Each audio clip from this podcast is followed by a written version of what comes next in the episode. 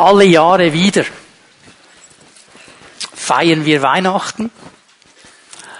Für mich ist es ähm, das 53 haben nicht alle so ganz bewusst mitbekommen, aber obwohl es schon das 53. ist, ist es trotzdem nie langweilig geworden. Und dieser Zauber, diese, diese Spezialität von Weihnachten, sage ich mal, die ergreift mein Herz immer wieder.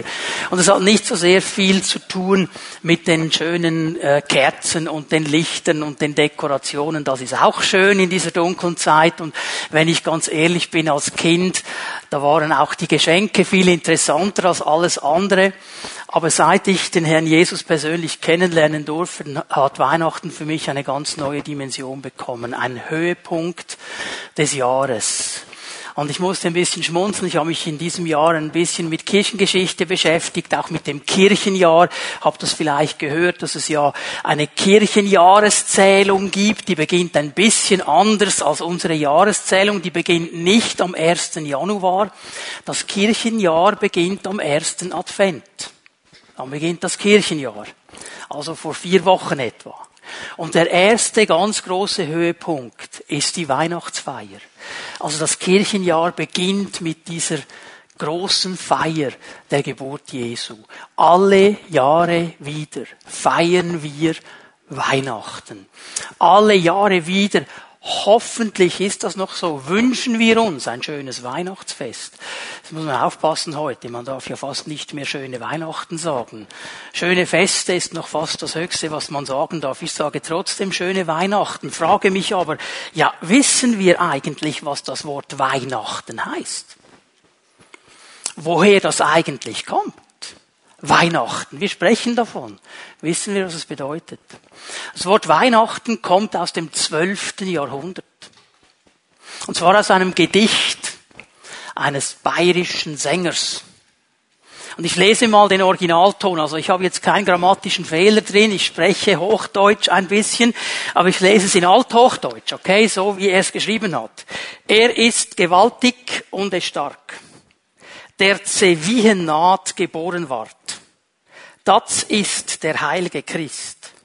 Ja, lobt ihn alles, das dir ist. Habt ihr es verstanden? Schon. Und habt ihr den wichtigen Teil gehört? Zewihennaht. Zewihennaht. Von da kommt unser Wort Weihnachten. Und Sevihennaht im Althochdeutschen bedeutet die heilige Nacht. Gott ist heilig. Und er hat an diesem, in dieser Nacht etwas getan und darum gehört diese Nacht zu ihm. Es ist eine heilige Nacht. Heilig bedeutet ja auch abgesondert sein, auf die Seite gelegt sein für einen ganz speziellen Gebrauch. So Weihnachten bedeutet nichts anderes. Es ist die Nacht, wo Gott etwas ganz Spezielles, etwas ganz Abgesondertes für ihn tun will. Etwas, das diese Nacht anders macht als alle anderen Nächte. In dieser Nacht hat Gott Geschichte geschrieben. Das war ja das Thema in den Predigten in den letzten Wochen. Gott schreibt Geschichte. Er schreibt Geschichte mit einfachen Menschen. Und ich möchte das heute Morgen ein bisschen verlängern, auch in die Weihnachtsgeschichte hinein und möchte euch über diese Weihnachtsgeschichte ein bisschen etwas sagen, wie Gott das geplant hat, wie Gott das schon lange voraus festgelegt hat und wie Gott dann einfache Menschen gebraucht hat, dass Weihnachten überhaupt zustande gekommen gekommen ist. Alles, was im Vorfeld dieser Nacht, alles, was in dieser Nacht und alles, was nach dieser Nacht geschehen ist, hat seinen Ursprung in Gott. Das sind nicht Zufälle. Da hat Gott ein Drehbuch geschrieben. Und Gott hat einen ganz klaren Plan gehabt. Und den wollen wir ein bisschen versuchen zu verstehen heute Morgen. Und weil ich möchte, dass wir wirklich vor Augen haben, dass Gott eben durch einfache Menschen wirkt, dass Gott seine Geschichte schreibt durch einfache Menschen, werden wir heute Morgen eine lebendige Krippe haben. Ich habe jemanden eingeladen,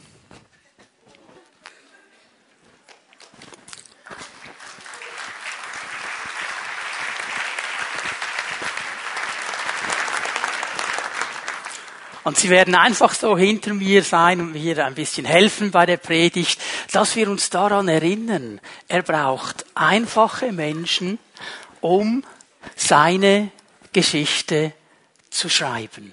Ich möchte einen Text lesen, den wir vielleicht im ersten Moment gar nicht so mit Weihnachten in Verbindung bringen. Es ist nicht aus dem Matthäusevangelium, auch nicht aus dem Lukasevangelium. Es ist ein Text des Apostels Paulus.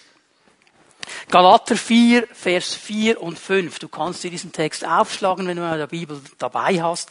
Galater 4, die Verse 4 und 5. Es ist der Blick, den Paulus auf Weihnachten wirft. Als die Zeit dafür gekommen war, sandte Gott seinen Sohn. Er wurde als Mensch von einer Frau geboren und war dem Gesetz unterstellt. Auf diese Weise wollte Gott die freikaufen, die dem Gesetz unterstanden. Wir sollten in alle Rechte von Söhnen und Töchtern Gottes eingesetzt werden. Diese beiden wichtigen Verse. Und ich möchte aus diesen Versen ein paar Gedanken mit euch teilen. Das erste und wichtigste Mal zuerst, Gott bestimmt die Geschichte. Das haben wir ganz am Anfang dieses Verses gelesen.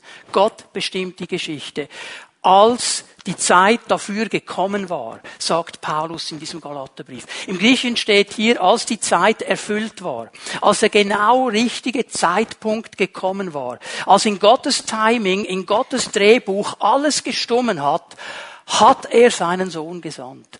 Er ist es, der die Initiative ergriffen hat. Er ist es, der gesagt hat, jetzt geschieht etwas. Und wir müssen eine Sache verstehen. Gott handelt immer zum richtigen Zeitpunkt. Weil er der ist, der alles sieht. Er weiß alles, was war, was ist und was sein wird, weil er ewig ist.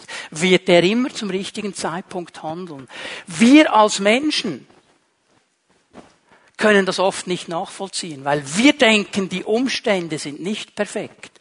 Die Situation könnte besser sein. Aber von Gott und seinem Standpunkt aus war der Zeitpunkt perfekt. Ich meine, menschlich gesehen hätte man sagen können, jetzt schaut euch mal die beiden Armen an. Die gute Dame hochschwanger, die muss jetzt von Nazareth nach Bethlehem heruntergehen zu Fuß. Keinen Bus, kein Flugzeug, kein irgendwas zu Fuß da runtergehen, hochschwanger. Einfach weil irgend so ein Kaiser das Gefühl hat, ich will mal wieder alle zählen, die nach Bethlehem gehören. Und dann kommen sie an und sie finden keinen Unterschlupf. Alle Zimmer sind besetzt.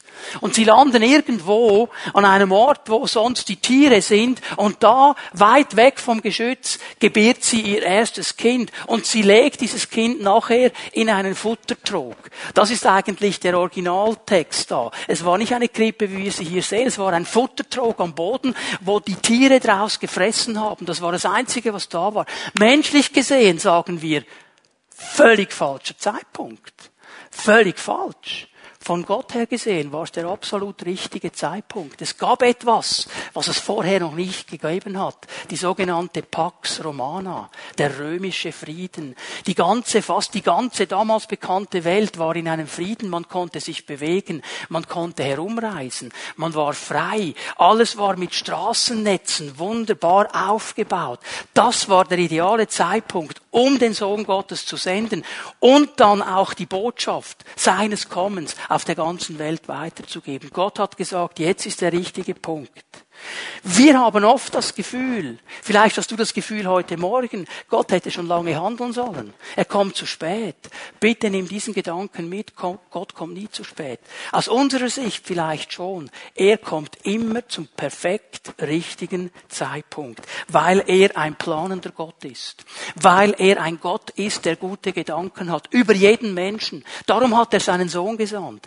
Auch über dir hat er gute Gedanken. Er kennt das Drehbuch deines Lebens. Er weiß, wo er dich haben möchte. Und er wird zum perfekt richtigen Zeitpunkt handeln, auch in dein Leben hinein. Um, um uns das immer wieder klar zu machen, hat er seinen Sohn auf diese Welt gesandt.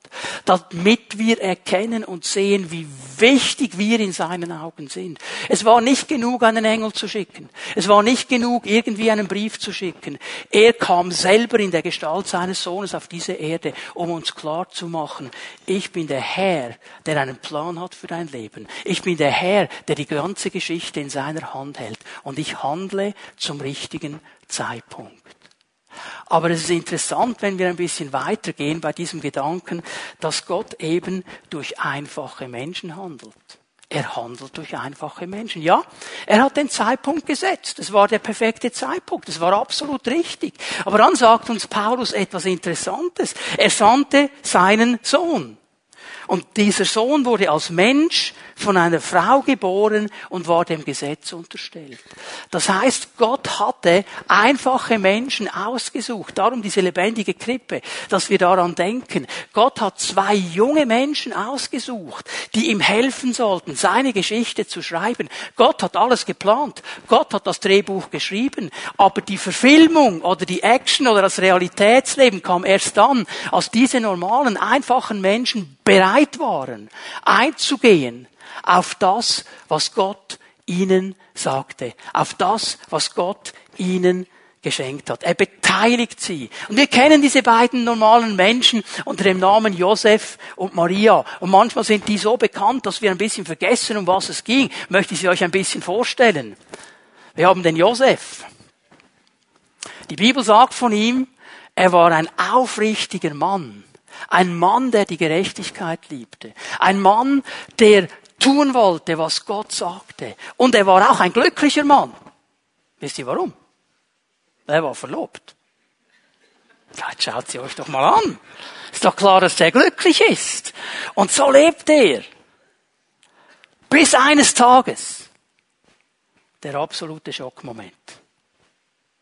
Meine Verlobte ist schwanger.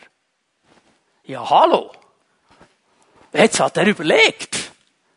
Ja, von mir nicht. Das hat er gewusst. Von mir nicht. Und so viel hat auch der gute Josef damals schon gewusst. Damit sie schwanger wird, muss ein Mann beteiligt sein, so irgendwie. Ich war's nicht. Sprich, es war ein anderer. Und für ihn war eines klar. Diese Verlobung löse ich auf. Die löse ich auf. Und weil er ein gerechter Mann war, weil er suchte, was Gott wollte, hat er einen Weg gesucht, wie er das machen konnte, ohne dass die Maria ihr Gesicht verliert. Ohne dass alle nachher über sie lachen. Er hat einen Weg gesucht. Die Bibel sagt uns nicht, was er genau überlegt hat, wie er das genau machen wollte. Die Bibel sagt uns etwas Interessantes. Dass dieser Josef einen Traum hat. Gott begegnet ihm. Du kannst das nachlesen im Matthäus-Evangelium im ersten Kapitel. Gott begegnet ihm im Traum. Und er sagt, Josef, nimm die Maria zu dir. Das, was in ihrem Leib wächst, ist von Gott. Es ist gezeugt durch den Heiligen Geist. Sie trägt das, was ich wollte, in ihr. Nimm sie und nimm sie auf. Und wir lesen das so locker dass dieser Josef dann aufsteht und genau das macht. Sind wir uns bewusst, was das für ihn bedeutet hat?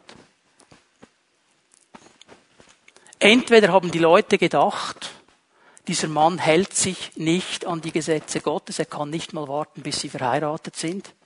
Oder sonst haben sie gedacht, das ist ein fertiger Löli.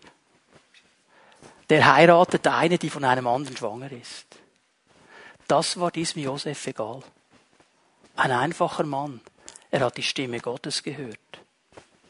Und er hat gesagt, Herr, ich bin nur ein einfacher Zimmermann. Ich habe dich gehört. Ich werde sie zu mir nehmen. Ist mir egal, was die Leute sagen.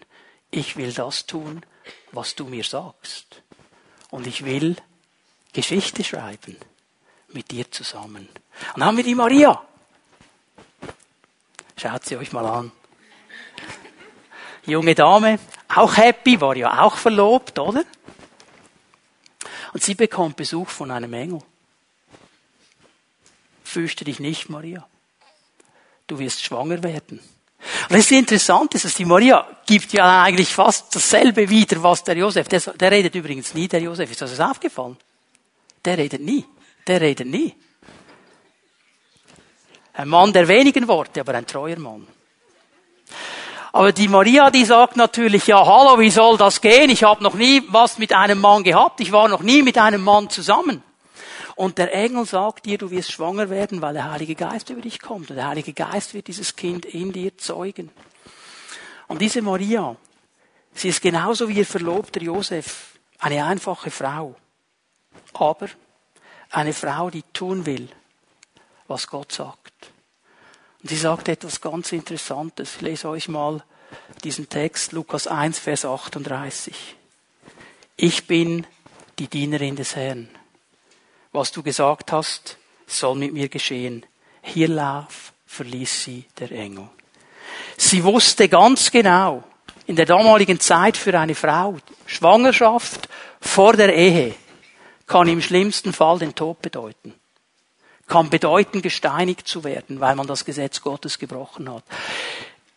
Wenn es nicht so schlimm kam, dann hat es auf jeden Fall aber geheißen Ausgrenzung und Ablehnung.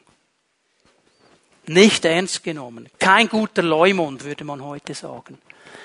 Und diese junge Frau war bereit zu sagen, Herr, ich bin eine einfache Frau, aber wenn du zu mir sprichst, ist mir egal, was Menschen sagen. Ich werde es tun. Es geschehe mir nach deinem Wort. Herr, du bist der Herr meines Lebens. Ich gehöre dir. Gott hat diese einfachen Menschen genommen. Übrigens interessant, wenn ich vorher gesagt habe, der Josef redet nie in der Bibel. Die Maria redet auch gar nicht so viel. Und wisst ihr, was sie jedes Mal, bis auf zweimal, wenn sie etwas sagt, mit zwei Ausnahmen, sagt sie eigentlich immer dasselbe. Sie weist immer auf Jesus hin. Nie auf sich. Die ist nie gekommen und sagt, hey Mann, ich bin im Fall die Mutter. Sie hat immer auf ihn hingewiesen, weil sie genau wusste, es geht gar nicht um mich. Der Josef wusste auch, es geht gar nicht um mich. Es geht um das, was Gott in uns getan hat. Und das, was Gott tun wird durch dieses Kind, das auf die Welt kommt. Gott schreibt Geschichte. Er schreibt Geschichte mit einfachen Menschen. Und weißt du, was das Schöne ist? Er schreibt Geschichte für einfache Menschen. Denn alles, was an Weihnachten geschehen ist, ist für einfache Menschen geschehen. Als die Zeit erfüllt war, hat Gott seinen Sohn gesandt, von einer Frau geboren, unter dem Gesetz, damit die, die unter dem Gesetz sind, frei werden können. Das ist das ganze Ziel. Gott hat die Menschen gesehen. Und das ist, was mir so groß geworden ist in der Vorbereitung für diese Weihnachtsbotschaft. Wenn wir an Josef und Maria denken. Sie haben gehandelt, weil Gott geredet hat. Weil Gott etwas gewirkt hat, haben sie gehandelt. Und mir wurde so bewusst, dass Weihnachten möglich geworden ist, weil Gott gehandelt hat auf das Wirken des Menschen. Wir haben auch gewirkt. Wir haben auch ein Leben gelebt. Wir haben auch Taten getan. Nur haben uns diese Taten und dieses Wirken und diese Entscheidungen unseres Lebens weit von Gott entfernt. Das ist, was die Bibel uns erklärt. Der Mensch in seinem Herzen hat diese rebellische Ader, diese autonome Ader. Ich will selber sagen, was da läuft. Ich bin selber der Chef meines Lebens. Ich nehme die Dinge in die Hand. Gott brauche ich nicht. War schon im Garten so. Die haben gesagt, brauchen wir nicht. Wir wissen selber, wie es läuft. Und die Bibel braucht uns einfach immer wieder dieses Bild und erklärt es uns. Diese Entscheidung gegen Gott hat die Beziehung zu ihm getrennt. Das heißt, der Mensch, der angelegt ist auf Gott, der Mensch, der von Gott her lebt, der Mensch, der von Gott geschaffen ist, hat sich getrennt von seinem Schöpfer, eigentlich von der Quelle des Lebens. Und er versucht, das Leben selber in den Griff zu bekommen. Und er versucht, irgendwo die Dinge richtig zu machen. Und die Menschengeschichte ist in großen Teilen eine Geschichte des Scheiterns, weil er merkt, ich schaffe es nicht. Ich meine, muss jetzt niemand die Hand erheben, aber wie viele Male haben wir uns vorgenommen, das mache ich nicht mehr. Ich will das nicht mehr machen. Ich will anders sein. Und wir haben uns so Mühe gegeben. Und irgendwann hat es dann eben nicht mehr geklappt. Und wir merken, meine, wer, wer will, wer will schadenfreudig sein? Hoffentlich niemand von uns. Und trotzdem ist es ja interessant, wie diese Fail-Videos auf YouTube bei allen so beliebt sind. sind diese Videos, wo du schauen kannst, wie Leute stürzen und Unfälle passieren. Und das finden wir unheimlich lustig. Und das zeigt uns etwas von, wir freuen uns, wenn es dem anderen schlechter geht. Die Bibel sagt, wir sollen uns freuen, wenn es ihm besser geht. Als uns. Ja? Merken wir etwas in unserem Herzen. Und genau darum und für solche Menschen, für mich und für dich, hat Gott seinen Sohn gesandt und Geschichte geschrieben, weil er wollte, dass wir wieder zurückkommen können zu ihm. Nun sagt die Bibel, es ist unmöglich menschlich gesehen. Und darum ist die menschliche Geschichte auch immer die Geschichte von Religion. Religion ist immer der Weg, die Taten, die Werke, die ein Mensch gehen will, um zurückzukommen zu Gott. Er versucht alles richtig zu machen. Er versucht Opfer zu bringen. Er versucht zu beten, zu fasten, weiß ich was. Werke, um Gott zu gefallen. Die Bibel sagt, das langt nicht, es reicht nicht. Kein Werk wird jemals reichen. Wir sind getrennt. Darum gibt es ein Evangelium, das die Dinge eben umdreht und sagt, hey, Religion ist der Versuch des Menschen zurückzukommen zu Gott. Evangelium ist der Weg, den Gott gegangen ist, um den Menschen zurückzuholen an sein Herz. Das ist der große Unterschied. Darum ist Weihnachten Evangelium. Gott ist gekommen. Gott ist gekommen, um den Menschen, der nebenan steht, der offside ist, der abseits des Weges geraten ist, wieder auf den Weg zurückzubringen. Es ist interessant, wie Jesus das sagt im Johannesevangelium, eine der bekanntesten Bibelstellen, die es überhaupt gibt. Ich, ich bin der Weg, ich bin die Wahrheit und das Leben. Niemand kommt zum Vater außer durch mich.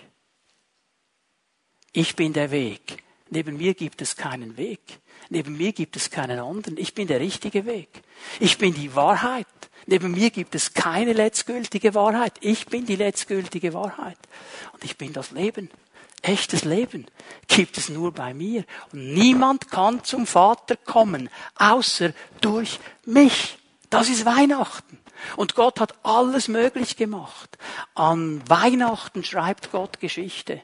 Und er schreibt die Geschichte der Erlösung. Und ich möchte, dass wir verstehen, dass dieses kleine Baby, das an Weihnachten auf die Welt gekommen ist, darf ich es mal ein bisschen haben, dieses Baby.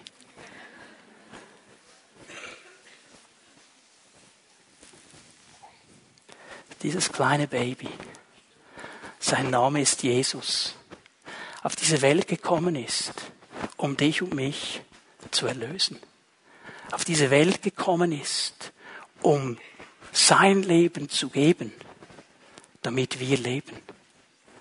Paulus sagt im Galaterbrief, er sandte seinen Sohn, um die freizukaufen, die gefangen sind, um die zurückzubringen in das Haus des Vaters, die nicht mehr in dieses Haus hineingehören. Freikaufen, dieses Wort, das Paulus braucht, bedeutet, auf einen Sklavenmarkt zu gehen, den Preis zu bezahlen für diesen Sklaven, für diesen Menschen, der keine eigene Freiheit hat, für diesen Menschen, der nicht selber leben kann, wie er will, für diesen Menschen, der gebunden ist, der Eigentum ist, und den Preis zu bezahlen, damit er Eigentum Gottes wird. Jesus hat diesen Preis bezahlt.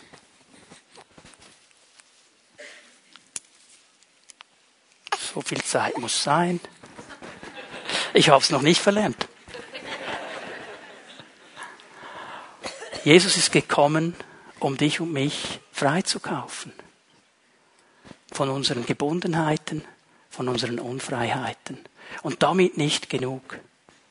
Paulus sagt, und er hat uns zu Söhnen und Töchtern gemacht. Er hat uns adoptiert.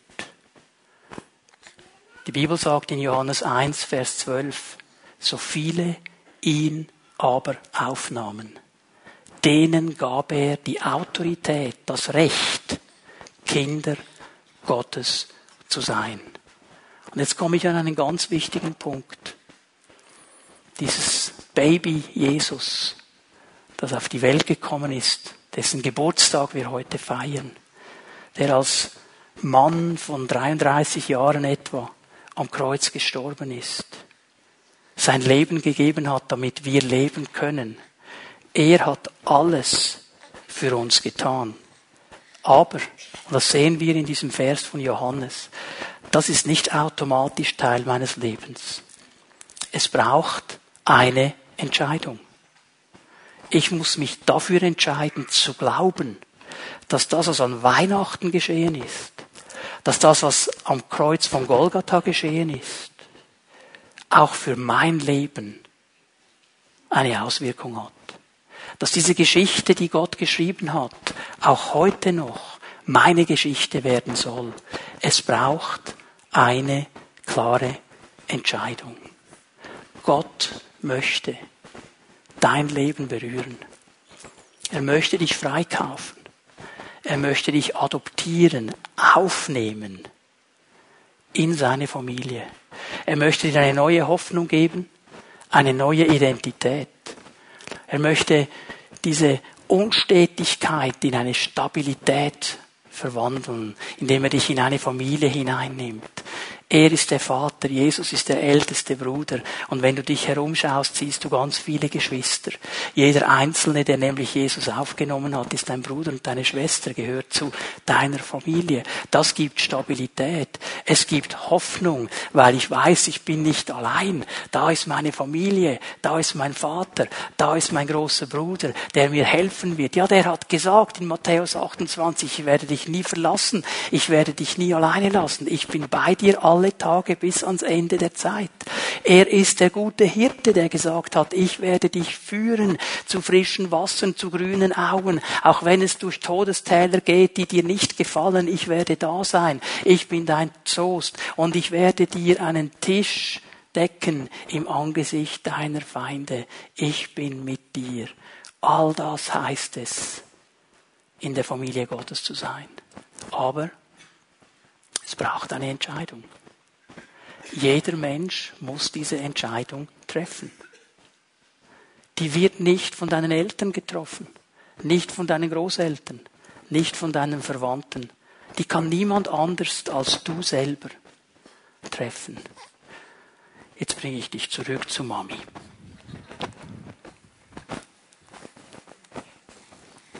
Dankeschön. Ich möchte dich einladen, darüber nachzudenken. Aber ein Bild in meinem Geist gesehen. Und ich habe es mal so genannt, die Krippe deines Herzens. Die Krippe deines Herzens. Wer liegt in der Krippe deines Herzens? Wer nimmt diese Krippe ein? Bist es du, deine Wünsche, deine Träume, deine Hoffnungen, deine Überzeugungen? Wer liegt in der Krippe deines Herzens? Wenn wir Weihnachten richtig verstehen und wenn wir ernst nehmen, was das Wort Gottes uns sagt, dann sollte in dieser Krippe nur einer liegen.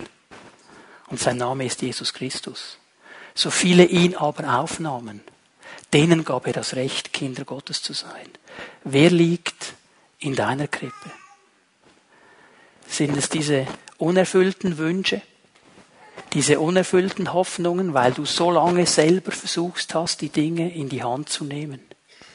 Oder ist es dieser Jesus, der dir sagt, hey, ich habe dich an der Hand, ich werde dich führen und leiten, vertraue mir, das kommt gut. Wer liegt in der Krippe? deines Herzens. Ein altes Lied, ein Weihnachtslied eigentlich, aber auch ein Evangeliumslied, bringt es ganz einfach auf den Punkt. Und wenn Jesus tausendmal in Bethlehem auf die Welt gekommen wäre, aber nie in mir geboren werden würde, sprich nie in die Krippe meines Herzens gelegt wird, würde es mir nichts nützen. Weihnachten hat immer zu tun mit einer Entscheidung.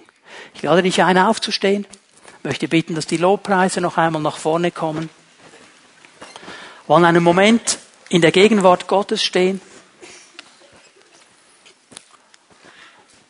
Und ich lade dich noch einmal ein für einen Moment, dass wir alle miteinander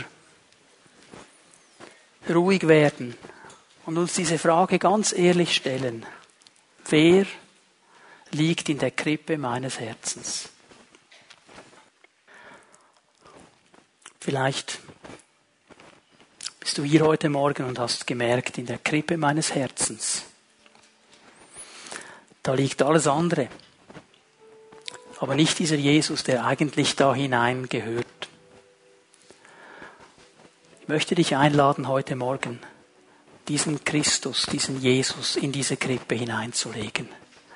Es braucht deine einfache Entscheidung zu sagen, Herr, Ich lade dich ein, in die Krippe meines Herzens zu kommen,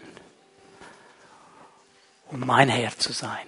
Herr, ich möchte, dass Weihnachten in mir geschieht und dass du den Platz einnimmst, der dir gehört. Das sind Menschen hier, als ihr darüber nachgedacht habt, was liegt in der Krippe meines Herzens, was macht mein Herz aus. Da ist so viel an Frustration hochgekommen, so viel an unerfüllten Wünschen, an unerfüllten Träumen, so viel Hoffnungslosigkeit, weil Dinge, die du so sehr gehofft hast, nicht so gelaufen sind, wie du die dir vorgestellt hast.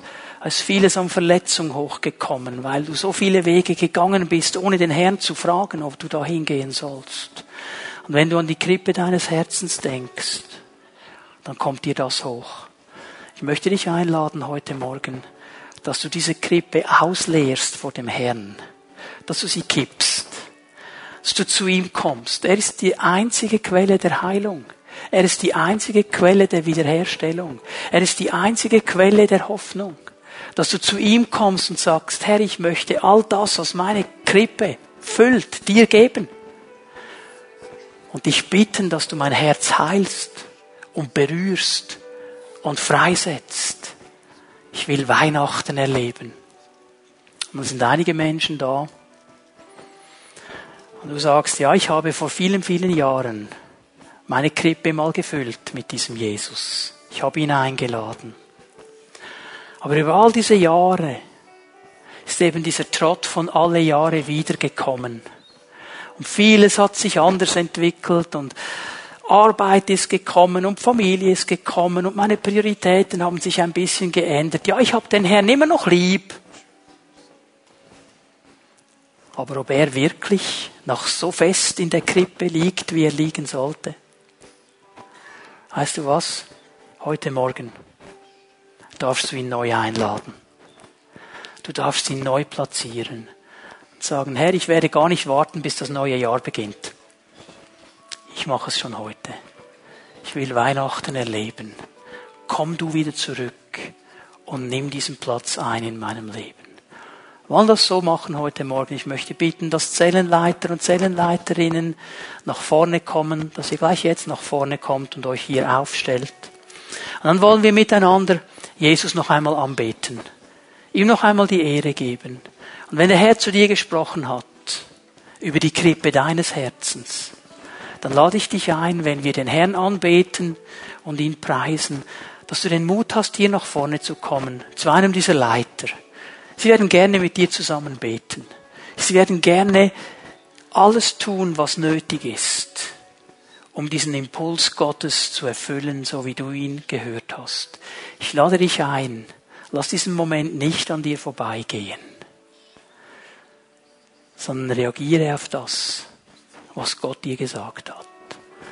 Ich bitte, dass wir den Herrn noch einmal anbeten miteinander. Wir preisen seinen Namen. Und du darfst einfach kommen. Was immer dein Anliegen ist, wenn Gott zu dir gesprochen hat, bitte komm und mach mit ihm klar, was klar zu machen ist.